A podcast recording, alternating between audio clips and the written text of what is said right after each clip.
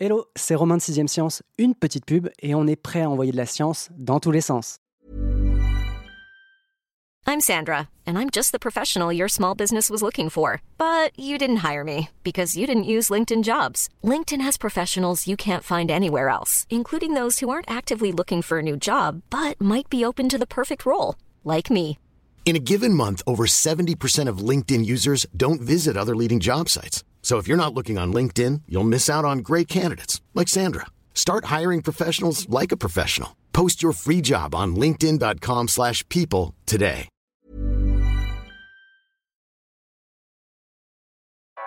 Vous écoutez 6ème Science.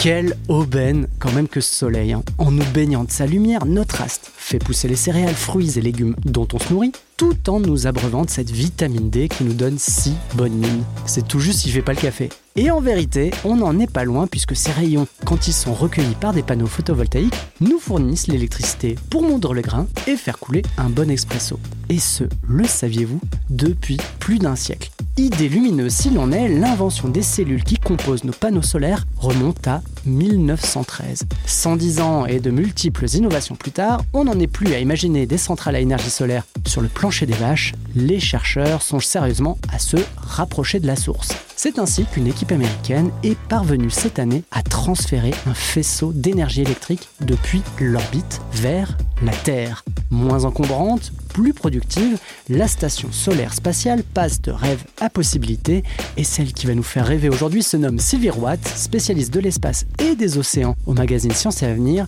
Bonjour Sylvie. Bonjour Romain. La science-fiction imagine le futur, mais elle peut aussi inspirer le présent. L'idée de la NASA de développer une station solaire en orbite autour de la Terre est en fait héritée d'un texte, non pas de n'importe qui, hein, mais d'un auteur de science-fiction, Isaac Asimov. Oui, il a publié en 1941 une nouvelle qui s'appelle Reason, qui se passe sur une station solaire spatiale et qui met en scène deux astronautes qui doivent euh, tester un nouveau robot, appelé Cutie, qui va leur euh, donner du fil à retordre. En fait, il ne les reconnaît pas comme des maîtres parce qu'il les trouve imparfaits. Oui, donc Isaac Asimov, replaçons-le, c'est euh, l'inventeur, enfin, il n'est pas seul, hein, ils sont deux, des trois règles de la robotique. Tout à fait. Un grand auteur de science-fiction, s'il en est. Les ingénieurs de la NASA ont repris cette idée dans les années 60.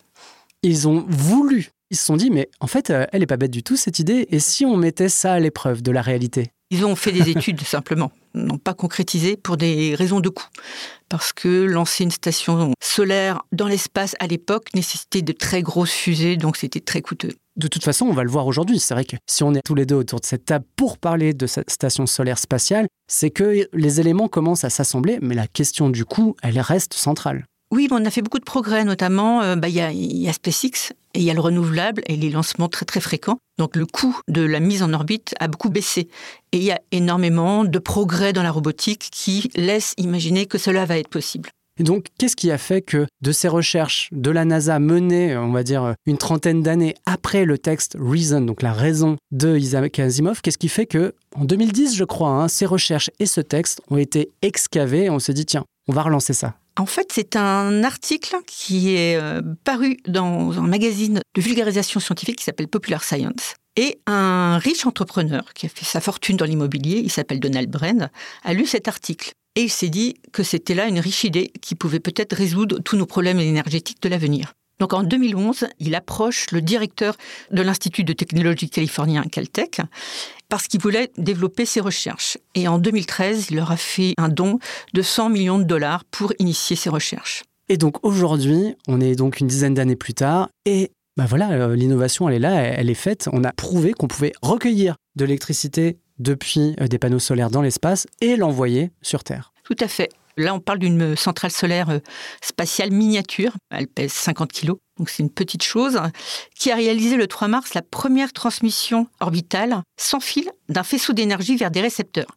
Et ça se passait à l'intérieur du satellite.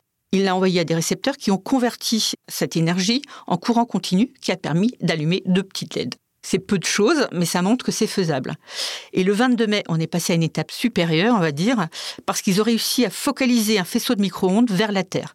Bon, en l'occurrence, c'était sur le toit d'un laboratoire de Caltech, donc c'était bien ciblé, mais ça s'est très bien passé. Et actuellement, à bord du satellite, il y a 32 cellules photovoltaïques de types différents qui sont en test afin d'évaluer leur performance et leur résistance dans l'espace. Ok, donc là, en gros, on a posé le fait que c'était possible de mettre en œuvre ce principe, donc de générer de l'électricité à partir d'une station solaire spatiale. Quelles sont les prochaines étapes? Alors, à terme, le Caltech prévoit de lancer une constellation de panneaux souples, comme des voiles solaires, qui vont se déployer en orbite en carré plat d'environ 50 mètres de côté. Alors, ils ont d'un côté des cellules photovoltaïques côté Soleil et de l'autre côté des émetteurs d'énergie sans fil côté Terre. Donc, ça va se transformer. Ça, vraiment, c'est quelque chose de très fin. Mais auparavant, dans, dans, les mois prochains, ils vont tester une structure ultra légère de près de 2 mètres de côté, qui va être déployée donc en orbite. Ouais, donc pas 50 mètres, 2 mètres. On commence petit. Exactement. Autant les écrans pliants, les écrans souples, j'en ai déjà entendu parler, mais les panneaux solaires souples, c'est la première fois. C'est une techno qui est assez avancée aujourd'hui? C'est assez balbutiant. En France, on est dans les premiers. On a une, une entreprise qui s'appelle Armor, qui avait la première ligne de production industrielle en fait de ces rubans, mais ils ont décidé d'arrêter parce que pour l'instant, ça ne trouve pas encore ses acheteurs. Ce sont des trames de tissu, on va dire, de moins de 1 mm d'épaisseur, très léger, souvent transparents. Certains sont autocollants. Donc il n'y a pas que les Français, il y a aussi des Polonais dans l'histoire et des Allemands. Donc ils intègrent dans leur trame des cellules photovoltaïques. D'ailleurs, actuellement, c'est en test sur euh, un palais d'exposition qui est en Suisse, qui est entièrement recouvert de ce film et qui produit de la lumière. Bon, ah, c'est un spectacle, hein, là, c'est la démonstration, mais qui produit de la lumière le soir avec euh, une lumière changeante, bleu, rouge. Enfin, c'est très, très beau. Pour l'instant, c'est encore balbutiant.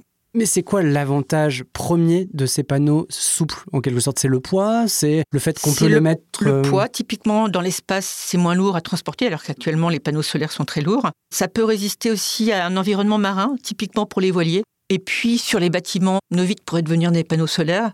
Les balcons transparents que l'on voit sur certains immeubles pourraient devenir des producteurs d'énergie. On a abordé la partie très concrète de la chose, maintenant la partie technique, si tu veux bien. Comment envoie-t-on de l'électricité à travers l'espace, donc sauf à le faire comme le soleil, hein, tout simplement avec de la lumière? Moi, comme ça, je me suis dit, bon, je vois pas trop, mais bon, faut dire que euh, je suis pas un expert sur ces thématiques. Alors actuellement, il y a deux voies de recherche, euh, notamment l'Agence spatiale européenne qui a des perspectives dans ce domaine, étudie le laser optique et les ondes radio avec une préférence pour les ondes radio, parce qu'elles utilisent moins d'énergie, donc elles sont moins dangereuses, et surtout, il n'y a aucune absorption par l'atmosphère, quelle que soit la météo. Ouais, donc euh, ça veut dire que si jamais j'envoie une telle quantité d'énergie sous la forme d'ondes radio, Exactement. ce que je récupère à la fin, C'est à peu normalement, près la même chose. que je comprenne bien. Donc c'est les photons, donc euh, la lumière du soleil qui touche les panneaux photovoltaïques, elle est transformée. Elle est convertie effectivement à l'intérieur. Ok. En fait, euh, l'énergie a été transformée en courant directement dans le petit satellite qui a été testé. Donc euh, voilà, après, c'est très balbutiant, on commence, hein, c'est un premier test. Alors la question qui se pose euh, d'un point de vue sanitaire, c'est je suis dans un avion qui passe sous ou à côté de ce rayon d'énergie qui sera, je l'imagine demain, concentré. Qu'est-ce que je risque? Alors, il y a les avions, mais il y a les oiseaux aussi. Bien sûr. Donc, euh, on Excuse-moi, on j'ai pensé d'abord on à... va peut-être avoir des gros tiques qui vont nous tomber, pour la blague. Mais en fait, on ne sait pas. Les études commencent actuellement. Si c'est des ondes radio, on en reçoit tous les jours qui nous Mm. traversent. Mais j'imagine que c'est plus dangereux dans le cas du laser. Ah, je pense, oui. Et qu'en est-il de l'observation du ciel nocturne si jamais ces stations sont amenées à se multiplier? Est-ce qu'elles vont encore plus? Tout à l'heure, on parlait de SpaceX. C'est l'un des projets, l'une des entreprises d'un certain Elon Musk. Il a un autre projet, c'est Starlink, le réseau de euh, 42 000, euh, je crois, un satellite euh, autour de la planète. Je crois même qu'on avait fait un épisode tous les deux ensemble Ouais. à ce sujet.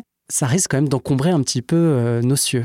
Pas plus que Starlink va faire, parce qu'il y aura une ou deux stations qui pourront assurer à peu près l'énergie nécessaire pour, euh, pour toute la Terre. Et je voulais compléter ce que tu disais pour Starlink, c'est qu'actuellement les Chinois qui ont peur de se faire euh, éjecter de l'Internet des objets par Elon Musk ont leur propre projet de constellation de 13 000 nouveaux satellites. Une ou deux stations euh, solaires, ça n'a pas forcément changé la donne. Bon, la coloc est quand même sacrément encombrée. Oui, tout à fait. En dehors de l'avantage qu'on voit arriver à des milliards de kilomètres, celui du gain de place, hein, tout simplement de déplacer une station euh, solaire du plancher des vaches vers l'espace, quels sont les autres avantages à effectuer cette translation, ce déplacement qui, j'imagine, est coûteux, énergivore et conséquent à mettre en place Oui, tout à fait. En fait, la quantité d'énergie du Soleil qui est captée hors de l'atmosphère est beaucoup, beaucoup plus grande que celle qui parvient au sol. Donc déjà, on capte un peu plus d'énergie. Et si on met la station en orbite géostationnaire, à 36 000 km, Alors, l'orbite géostationnaire permet, par exemple, d'être toujours au-dessus de la même région,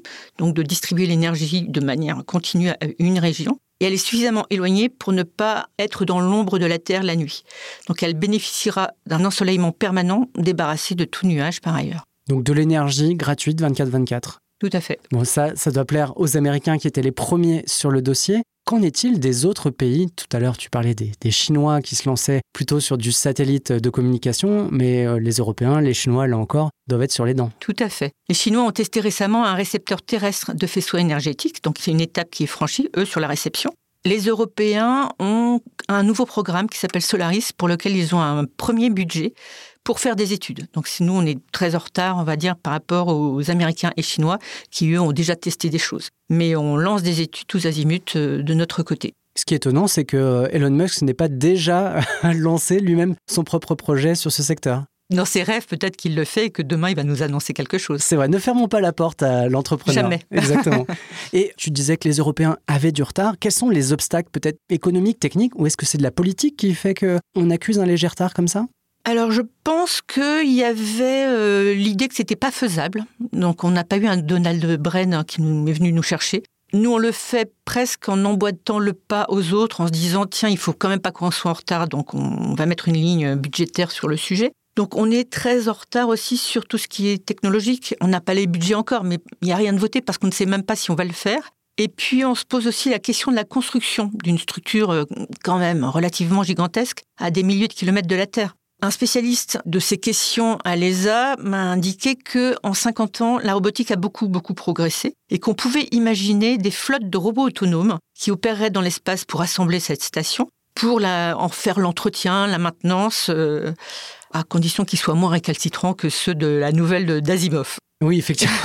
L'ESA, c'est l'Agence spatiale européenne. Hein, c'est bien ça. Tu écris en conclusion, donc là, je pense que c'est la passerelle idéale pour l'ESA, là encore que cette avancée, ce développement futur d'une station solaire spatiale pourrait être un pas de plus vers l'établissement de colonies sur la Lune dans un premier temps, mais aussi sur Mars. Tout à fait, c'est une solution simple. Si on sait le faire sur Terre, on pourra le déployer sur la Lune, on pourra avoir une, une source d'énergie disponible à tout moment, gratuite. Parce qu'actuellement, en fait, les sources d'énergie qui sont prévues, elles sont nucléaires. On travaille sur du nucléaire euh, fiable, propre, etc., mais ce n'est pas encore le cas. Donc ça, ça pourrait être une solution. Oui, vaut mieux encore miser sur la, plus propre des énergies. Tout à fait. Et la plus durable. Mais ça nous fait conclure quasiment sur un côté très SF, puisque ça, c'est pas près d'arriver quand même. Hein. On est plutôt sur des échéances. Euh, ah ben, on n'est pas revenu sur la Lune déjà, donc Mars, on n'en parle même pas. On termine quand même sur un côté très asimovien sur cet épisode. Merci beaucoup Sylvie. Quant à moi, comme d'habitude, je vous donne rendez-vous non pas dans une nouvelle d'Asimov, mais dans deux semaines pour continuer à envoyer de la science dans tous les sens. On ne va pas se quitter comme ça. Vous avez aimé cet épisode? Sportif, généraliste, sexo ou scientifique, varié mais toujours bien informé. Découvrez les autres podcasts de la rédaction 20 minutes sur votre application d'écoute préférée ou directement sur podcast au pluriel.20minutes.fr. Et merci de nous avoir écoutés.